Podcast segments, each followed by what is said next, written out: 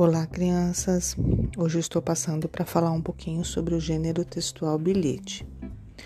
Esse gênero textual ele é muito comum e o seu objetivo é mandar uma mensagem curta, mas a informação nele contida é muito importante para quem vai ler.